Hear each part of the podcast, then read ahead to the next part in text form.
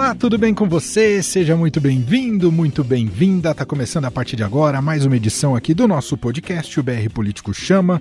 Todas as semanas, um bate-papo, uma conversa com os editores do BR Político, Marcelo de Moraes, Vera Magalhães, para falarmos sobre os assuntos da política e da economia. Lembrando que este podcast fica disponível em qualquer agregador e também nas plataformas de streaming e temos muito a conversar hoje sobre eleições, resultado do primeiro turno das eleições e o que vem por aí no segundo turno. Deixa eu cumprimentar a Vera Magalhães, está cada um em sua casa, respeitando os protocolos de distanciamento. Tudo bem, Vera? Como vai? Tudo bem, Emanuel? Salve você, bem-vindo aí de volta aos estúdios da nossa Rádio Eldorado, onde a gente grava nosso podcast. Salve também ao Marcelo de Moraes e a todo mundo que nos ouve. É isso aí, a voz voltando já quase 100%, quase plena, já recuperado da Covid-19. Já posso entrar para aquela estatística do Ministério da Saúde dos recuperados, hein, Marcelo de Moraes? Tudo bem com você? Salve, Emanuel. Boa tarde para todo mundo. Olá, Vera. Pois é, eu já tô nela, né? Você está entrando agora, bem-vindo, né? A estatística, a gente queria que não, não existisse nem estatística nenhuma. A gente queria, e a gente está com medo da segunda onda que está tá no, no horizonte aí. Tomara que não tenha, mas vamos, vamos torcer que o Brasil não está preparado para isso, não. Sem dúvida. Aliás, esse é um dos assuntos também do programa de hoje. Essa nova alta né, de casos, mortes da média móvel no Brasil, deixando as autoridades bastante preocupadas e vamos entender um pouco mais desse assunto também no programa de hoje aqui no BR Político Chama. Vamos falar também sobre o novo apagão no Amapá. Tá difícil restabelecer a energia por lá.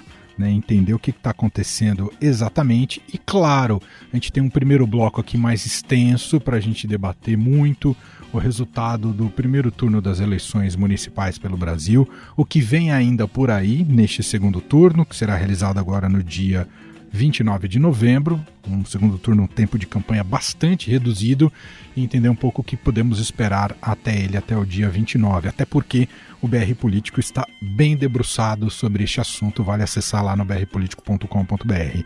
Fazer uma primeira rodada, então, começando pelo, pela avaliação dos resultados. Queria te ouvir, Vera Magalhães, que leitura você faz desse primeiro turno? Que recado as urnas e os eleitores passaram, hein, Vera?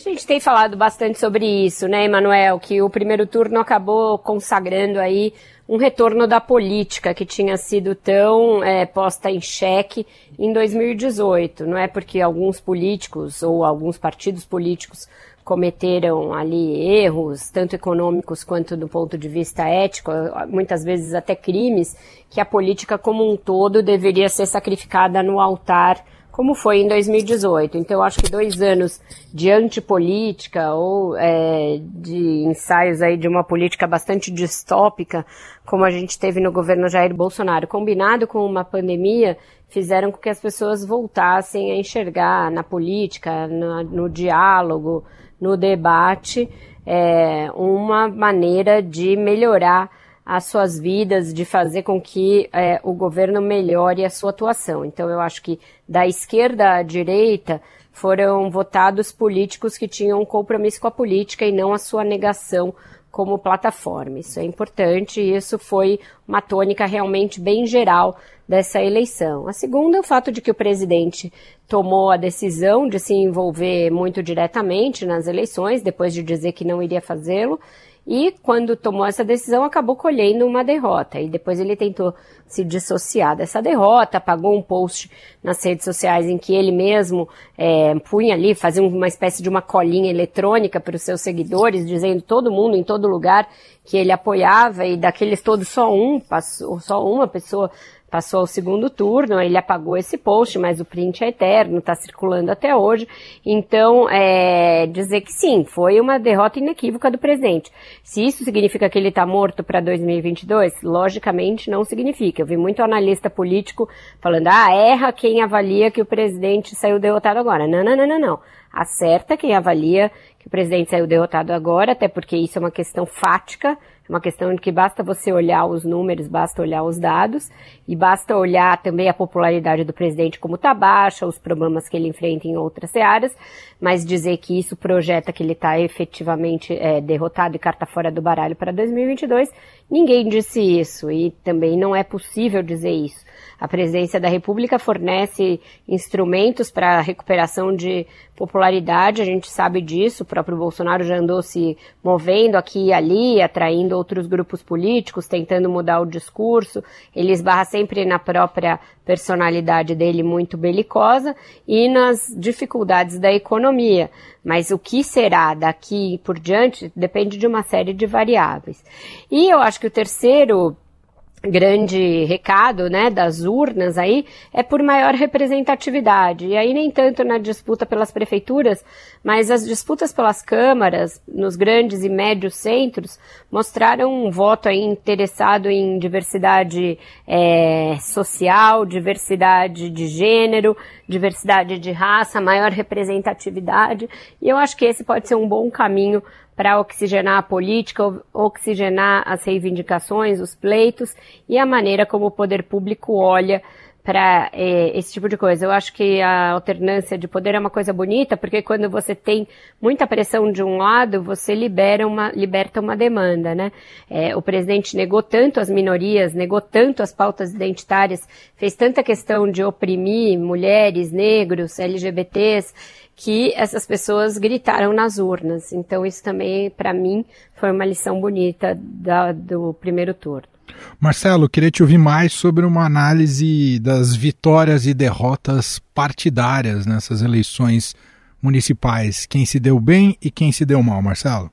Bom, a gente viu. Eh, primeiro, eu queria dizer que eu concordo com tudo que a Vera falou. Tá? Acho que foi um, um resumo perfeito, porque é, é importante notar que se a gente está é, dizendo que o Bolsonaro foi um grande derrotado, e ele foi um grande derrotado, não dá para dizer que ele é uma carta fora do baralho, porque o jogo até 2022 tem 100 anos, né? A gente sabe que na política o vento muda em 10 minutos.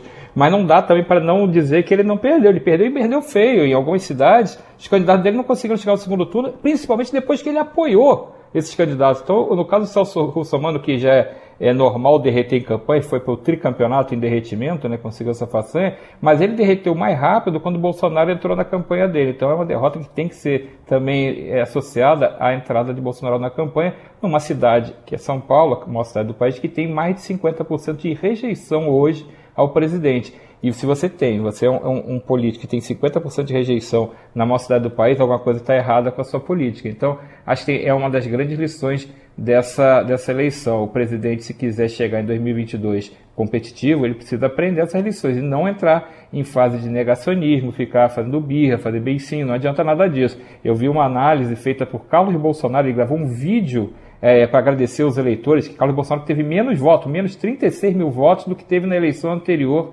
quando ele foi vereador e o pai dele não era nem presidente da República.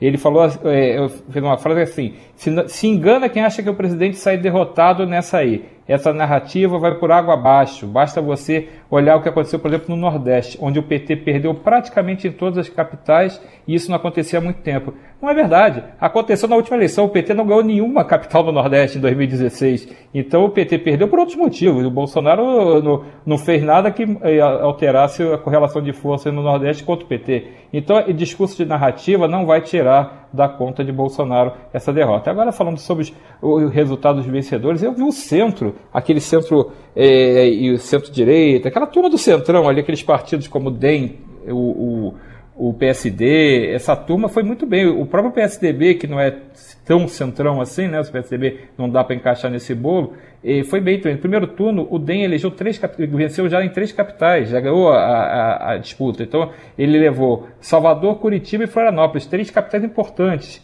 O DEM era um partido que até mais ou menos 10, 14 anos atrás não sabia se ia sobreviver. Então ele não só dá a volta por cima e faz pela terceira eleição seguida Salvador, que é a quarta maior cidade do país, como também pode ganhar no Rio de Janeiro, recuperar a prefeitura do Rio de Janeiro. Então, estrategicamente, o DEM se coloca muito bem para o jogo. O PSD de Gilberto Kassab, que é uma dissidência, inclusive, do democrata, né? É, o PSD ele também se coloca muito bem nessa força de, de centro. Ele, ele ganhou Belo Horizonte no primeiro turno com a vantagem assim, estrondorosa e coloca o, o prefeito Alexandre Calil, que foi reeleito, no jogo, no cenário político. Ele passa a ser um player para disputar o governo, para ser um, um, candidato a vice, quem sabe até um candidato, não sei, à presidência, mas entra no jogo. São duas vitórias seguidas numa capital muito importante. E o PSD vai fazer mais um monte de prefeitura. E aí você coloca também nesse bolo o próprio PSDB. Se o PSDB, que chegou em primeiro já em, em, duas capitais, ele ganhou Natal e Palmas, e está liderando em São Paulo, e terminou o primeiro turno em São Paulo na frente com o Bruno Covas, São Paulo, como a gente disse, é a maior capital do país, o PSDB sai muito bem se ele, ganhar, se ele confirmar o favoritismo em São Paulo, porque ele fica controlando de novo, ele mantém a maior cidade sob seu controle, faz aquela base de, de apoio para uma eventual candidatura presidencial para qualquer nome que ele escolher, pode ser João Dória, pode ser outro candidato, mas ele tem uma base confortável para começar a, a, construir essa candidatura de 2022, que já está sendo bem que construída, mas a partir de agora tem que botar, começar a pensar em botar o bloco na rua. E para falar da esquerda, a esquerda chegou ao segundo turno em 10 cidades. Numa é confronto direto, que é Recife, PSB contra PT, mas a esquerda não vai ter de novo um bom resultado. Ela deve ganhar, o PDT tem chance de ganhar ali em Fortaleza, é uma, uma, uma situação que dá para ganhar, vai ganhar em Recife, que são dois partidos de esquerda, mas nas outras cidades, por exemplo, o PT tem grande chance de terminar com as mãos abanando, ficar sem nenhuma capital. Mas, em compensação, nas cidades que ele tem em segundo turno, ele é o partido que mais está chegando. Então, é uma esquerda que está se revitalizando, principalmente por conta dessa presença inesperada pelo número, né, pelo resultado do Guilherme Boulos, e ele não é PT, ele é PSOL.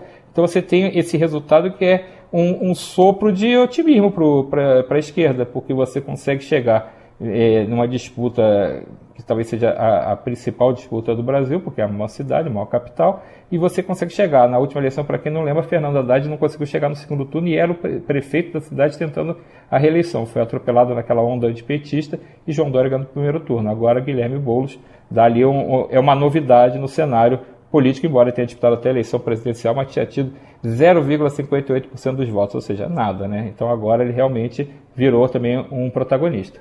Bom, eu até quero agora me concentrar um pouco mais em cima dessa disputa aqui de São Paulo, né, do segundo turno aqui em São Paulo, que opõe o atual prefeito Bruno Covas e o Guilherme Boulos do PSOL. E, Vera, o, o, o fenômeno Boulos, é, muita gente já colocou como ele o grande vencedor dessas eleições de, de 2020. É mesmo? E, e o que, que ele vai precisar fazer daqui até o dia 29 para tentar com que essa onda positiva reverta até consiga levá-lo, é, conseguir uma vitória, uma vitória surpreendente aqui em São Paulo, hein, Vera? Exato, ele é um grande vencedor porque vem de um partido muito pequeno, quase sem tempo de televisão, com muito pouco fundo partidário. É um partido que não tem tradição em São Paulo, até tem uma tradição maior no Rio de Janeiro, mas não em São Paulo. É, então, com isso, ele já ganhou. Ele conseguiu fazer um reposicionamento da imagem dele, da penetração dele, né, para além dos movimentos sociais, para além desse público que é de esquerda, né, portanto público ali acadêmico, etc, com uma grande penetração junto aos jovens, inclusive aos jovens de classe média, classe média alta, é, roubou uma parte do eleitorado do PT, do próprio PT, que não conseguiu ter um bom desempenho com o Gilmar Tato. Então, independentemente dele ganhar, ele já sai um nome maior até para voos nacionais. Ele já foi candidato à presidência da República, mas mais uma candidatura ali para marcar posição naquela ocasião. E agora, diante de uma evidência, Manuel, é, de que o petismo vai ter de se renovar, de que o Lula não vai conseguir continuar dando sozinho as cartas do PT sob pena do partido ficar andando em círculos, como ele continua andando em círculos, é, o Boulos pode ser um nome para fazer uma tra transição geracional na esquerda, que é algo que a esquerda está precisando fazer. É, há tempos não surge um líder jovem de esquerda capaz de ganhar aí um, com o seu discurso corações e mentes da, do eleitorado, por assim dizer, mais idealista, né? Uma coisa que a gente viu muito presente na própria trajetória do Lula em 89, em outras eleições até 2002, antes dele fazer a sua transição ali para uma coisa mais pragmática.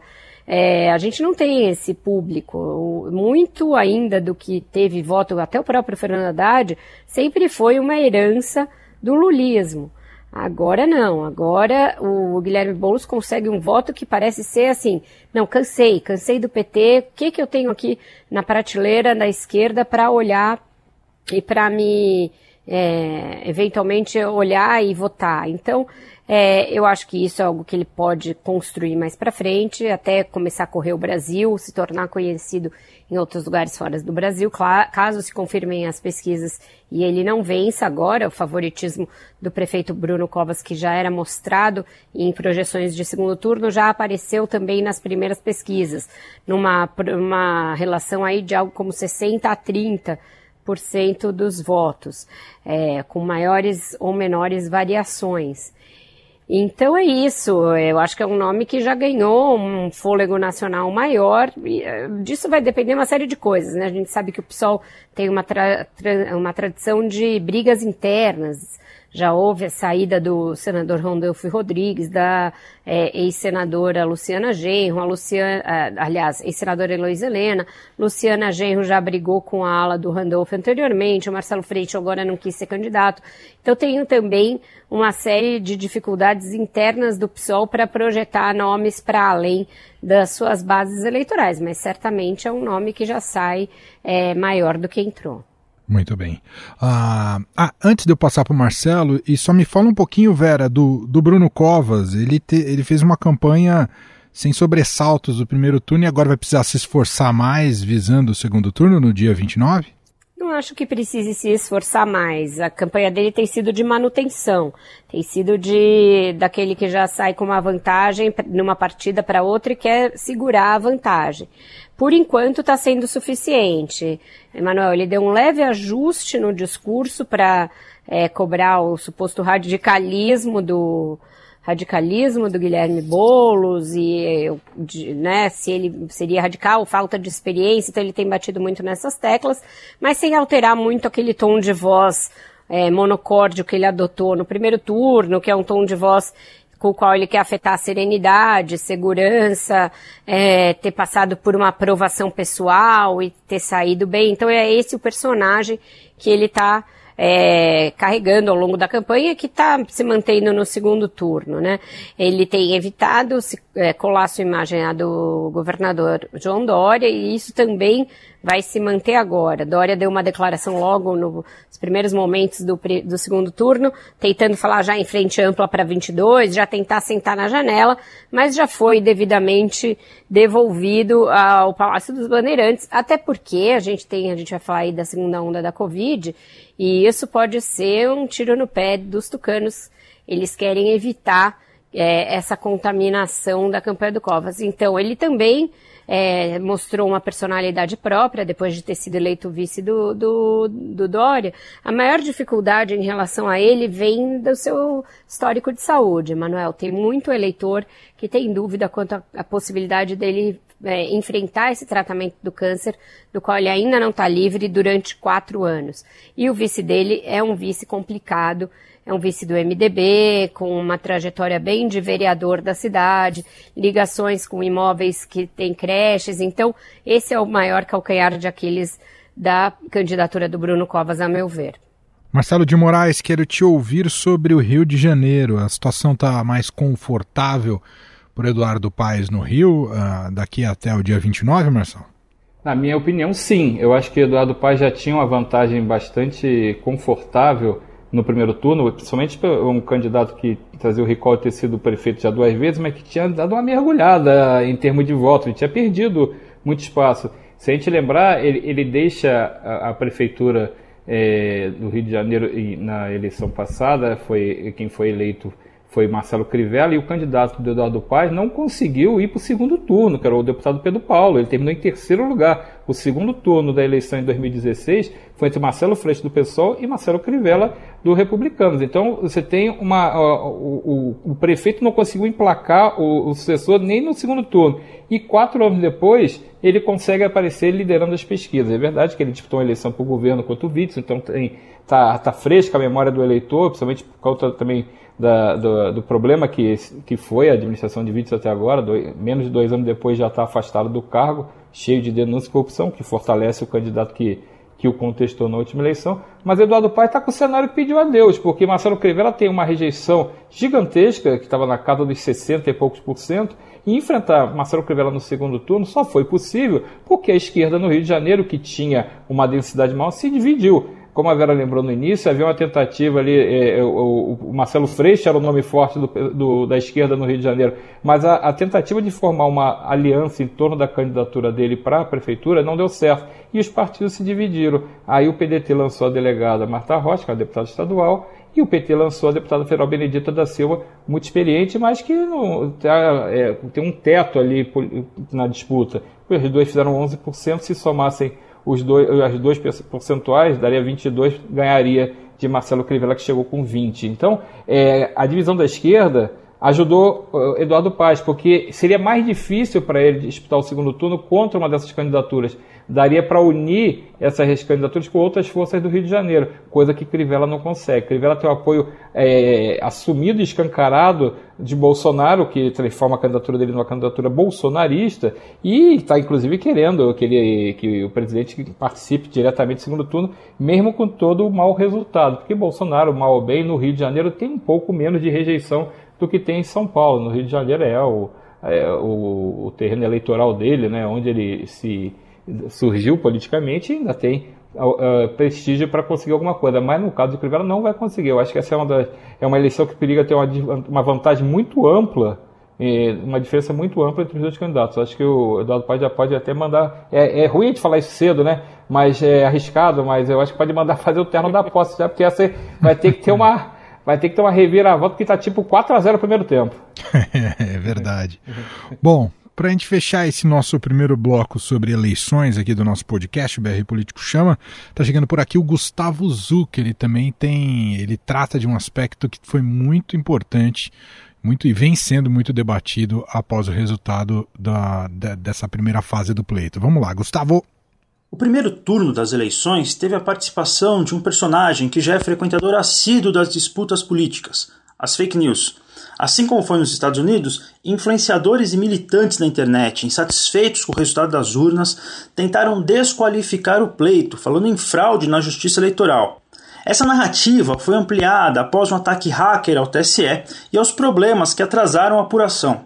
Essa situação de propagação das fake news nas eleições já era esperada, como contou ao BR Político a diretora adjunta do International Fact Check Network e fundadora da agência Lupa, Cristina Tardáguila. Eu acho que o, o, é importante a gente saber que a tentativa de desconstrução do processo eleitoral ela tem sido, tem ocorrido em diversos países ao mesmo tempo, né? E é, é de certa forma previsível que o Brasil enfrentasse isso também, tá?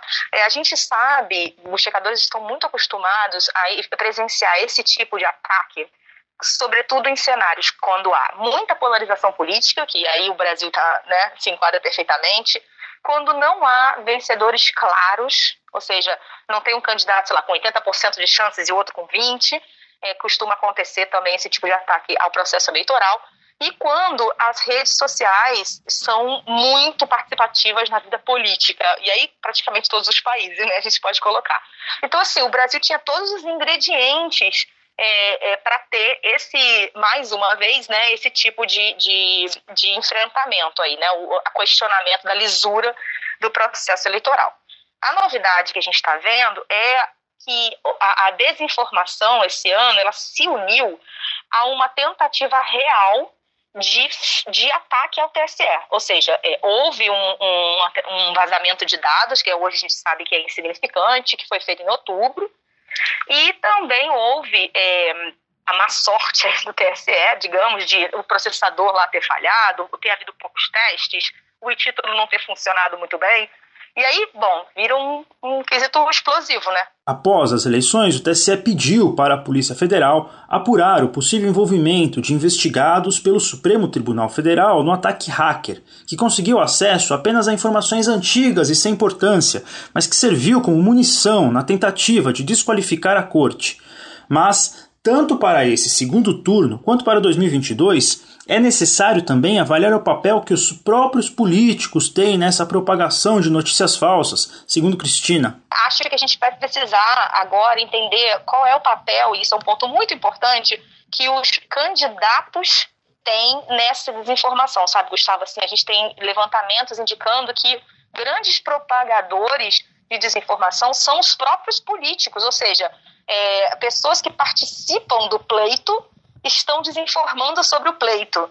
É, então, e, e, e, tentar expor isso é bem interessante. Se você não acredita naquele processo, talvez você não devesse participar dele. Ainda um ponto importante destacado por ela é deixar claro aos ouvintes que, apesar da comparação inevitável com a eleição americana, o Brasil tem um sistema eleitoral exemplar.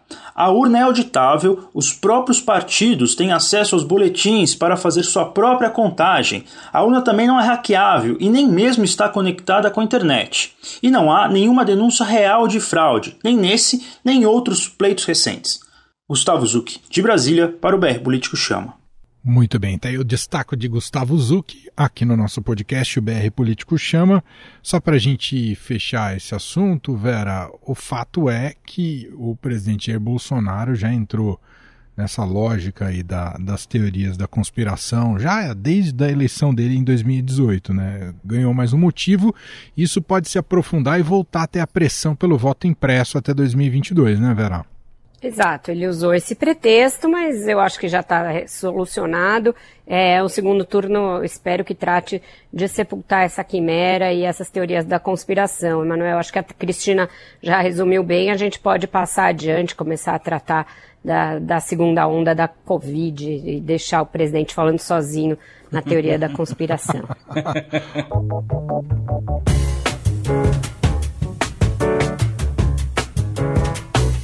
Então, assim, fechamos o nosso primeiro bloco aqui do podcast BR Político Chama, um bloco um pouquinho mais extenso, porque tinha muito assunto para tratar em relação ao primeiro turno das eleições. E agora, nosso segundo tema é Covid-19. É, há um debate se isso já representa uma segunda onda no Brasil, né? um aumento do número de casos, aumento do número de internações e aumento do número de mortes também. Independentemente se é a primeira ou é a segunda, a situação é muito preocupante e claro que nossa infraestrutura está um pouco diferente daquela quando chegou a pandemia e foram montados hospitais de campanha. E claro, isso vai colocar em teste novamente as autoridades públicas. Vera Magalhães, como é que você observa esse momento delicado pelo qual o Brasil está passando, especialmente aqui a cidade de São Paulo, Vera? Esperar que o prefeito e o governador tenham responsabilidade, primeiro, de não esconder números, segundo, de não evitar medidas eventualmente mais duras, tendo medo do, da consequência eleitoral que isso pode ter. É, a discrepância de números nas duas últimas semanas, tudo bem, teve ataque hacker, teve ali problemas no, no sistema do Ministério da Saúde, mas ficou um cheiro ali de que o governo também não estava fazendo muita questão de atualizar os dados e nessa semana deixou de mexer no Plano São Paulo, deixou de mexer nas fases ali é, e isso ficou com uma cara de que tem uma motivação eleitoral por trás, Emanuel. Tem muitas medidas importantes a serem tomadas no início do ano, inclusive em relação à volta às aulas, e, e, elas deveriam estar sendo planejadas desde já, independentemente do sucesso ou do fracasso eleitoral do PSDB nas é, eleições. De resto, é, a gente tem que tem visto aí avanços em algumas vacinas, tanto em fase 2 quanto em fase 3.